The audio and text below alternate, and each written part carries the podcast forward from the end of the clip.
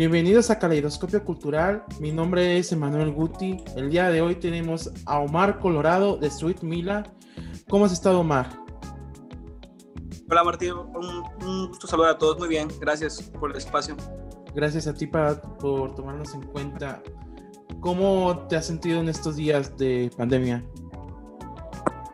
Bueno, lo que nos ha traído la pandemia, pues, ha sido un encierro y pues no tanto mal porque pues nos ha dejado trabajar a gusto entre Víctor y yo y pues dejar a un lado todo el tema de pandemia, pues nos hemos podido adaptar y hemos sacado las cosas positivas adelante. ¿Y qué actividades han estado haciendo? Bueno, pues en el estudio estamos trabajando varios sencillos ya, nos enfocamos a grabarlo justamente antes de que empezara la pandemia. Fuimos a grabar todo, a capturarlo en Guadalajara, un estudio de un amigo que se llama Odin Parada, en Rec 4 y después ya después cancelaron los vuelos, se hizo, se fue todo para abajo y gracias ya teníamos las canciones grabadas, entonces pues nos quedamos encerrados a modificar los sonidos, a grabar voces, a componer más letra y pues ahí vamos, ahí vamos adaptándonos al cambio. Una de, las cosas que me llama la atención es de que ustedes se dominan su sonido como Organic Underground. ¿Qué es para ustedes Organic Underground? Bueno, para nosotros eh, ese, ese género lo pusimos desde nuestro primer EP de cuatro canciones. nosotros decidimos nombrarlo así por el hecho de agarrar baterías de verdad, de agarrar guitarras de verdad. Cada quien tenía un piano en su casa, fuimos, llevamos las cosas, grabamos las canciones en el piano y aún así le metimos un poquito del underground, unos beats, unos teclados. Entonces, al final nos dio, sentimos que nos dio un resultado tanto orgánico y un poco, pues como dice el nombre, underground. Entonces, así quisimos llamarlos. Eso nos dio una buena idea, un, buen género para poder decir qué es, cómo suena Sweet Mila. Entonces, como usan tanto instrumentos digitales, por ejemplo, por medio del MIDI y también instrumentos reales, esa, es la base de su sonido. Entre esas dos combinaciones. ¿Y podrías eh, contarnos cómo es la manera creativa de Sweet Mila?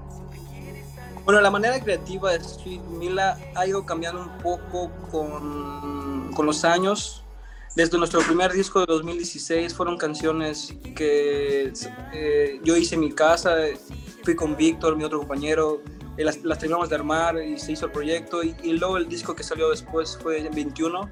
Fue un proceso bastante largo de dos canciones. Y el proceso era, tengo una idea, vamos a grabarla aquí ahorita. Ese día se guardaba, meses después se volvía a trabajar. Y así poco a poco fue fue haciendo la rola. Y hicimos un instrumento, un saxofón, invitamos a saxofonista, guitarristas, todo fue ahí poco a poco, ese fue el método de producción. Y ha sido el método de producción de Sweet Mila. ¿Y cómo fue que hicieron este último sencillo que es Amber? ¿En qué se basaron para escribir Amber? Bueno, pues Amber es una historia un poquito diferente ya que se trabajó junto con el video fue la canción como se iba construyendo el video, la idea del video se iba construyendo. El, entonces, esta canción es algo nuevo para nosotros. Quisimos hacer no tanto algo fresco, sino algo más como tipo big band, tener una orquesta, tener más batería, tener menos guitarra, menos cinte, más cosas orgánicas y poder hacer un sonido, como un sonido casi tropical, pero elegante. Entonces, Ámbar es como dice una búsqueda de, es una búsqueda de amor entre colores que no son los típicos, es un color que nunca encuentras, que es difícil encontrarlo. Entonces ámbar es una, una emoción como andar en patineta, sentir el viento, libertad. Eso para nosotros es ámbar.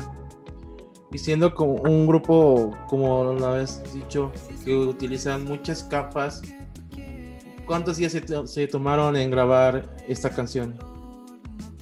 Bueno, pues Ámbar como no fue una canción que se construyó en seguido, fuimos, eh, como te comento, fuimos en marzo a Guadalajara, pasó todo el, el COVID, la pandemia, y la rola se quedó ahí estancada un, ratito, y la fuimos trabajando poco a poco, lo invitamos a, la trompeta, y o sea, la canción se tardó, habrá sido unos tres meses de composición, de dejar la lista, y ya después mandarla a que la mastericen, y ya nos gustó el resultado, y estuvo listo unos tres meses fue, fue la producción de esa canción.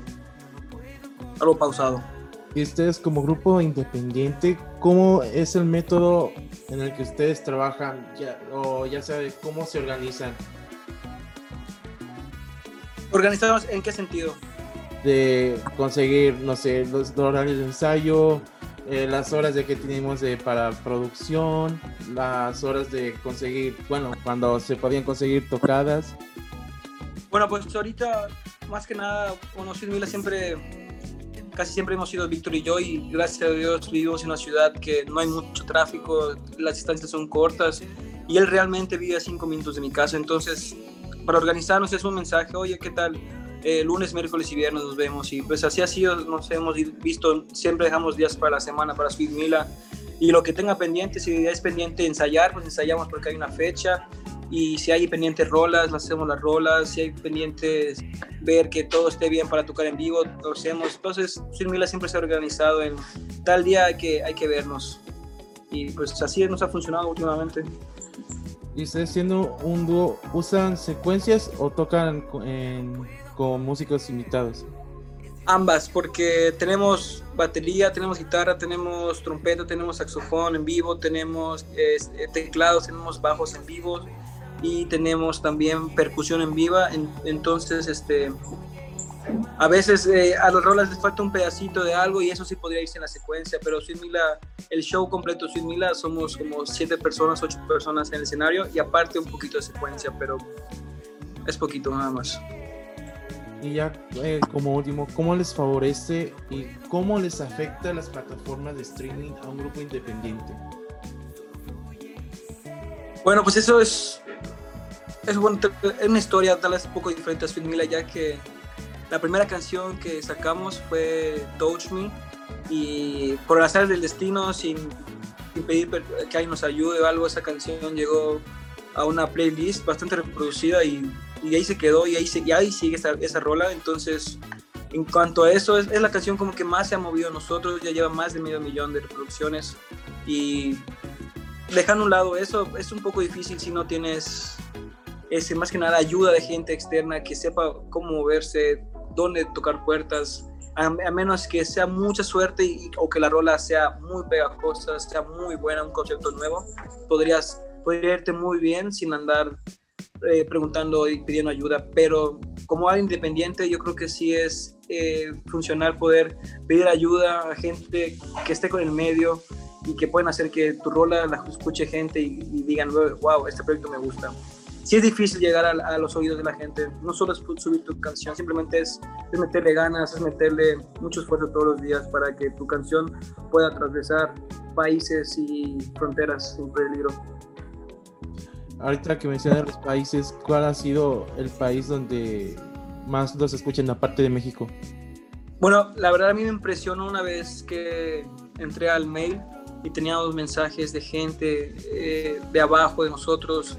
Tenía, estaba Belice, estaban eh, hay una radio de Portland que nada más nos mandaba saludarnos y decirnos, me gusta mucho tu música, por favor, danos información para que hablemos en la radio sobre ustedes la verdad me ha, sorprendido dónde ha llegado Sweet Mila, ha llegado a Colombia. No sé, me, me, encanta que la gente nos escriba y nos diga de dónde nos escucha. Es, es algo impresionante como no solo México, sino en, en varios países están pendientes de lo que hacemos aquí. Y gracias por tomarte el tiempo para estar aquí en Caleidoscopio Cultural, en Música de Cuarentena. ¿Nos podrías dejar las redes sociales de Sweet Mila, por favor? Claro, en, Instagram estamos como Sweet Mila MX y en Instagram, en Facebook como Sweet Mila, en YouTube igual como Sweet Mila y pueden checar igual nuestro nuevo video, ya salió. A nosotros nos pueden seguir como Caleidoscopio Cultural, Caleidoscopio guion bajo cultural guion bajo MX en Instagram, Caleido Cultural en Twitter, Caleidoscopio Cultural en Facebook, Caleidoscopio eh, MX en Spotify. Y a mí me pueden seguir como Emanuel Guti 96 y al editor de este video, Jaime Jacobo III en Instagram. Y muchas gracias por tu tiempo. Gracias a ti, Martín. Gracias.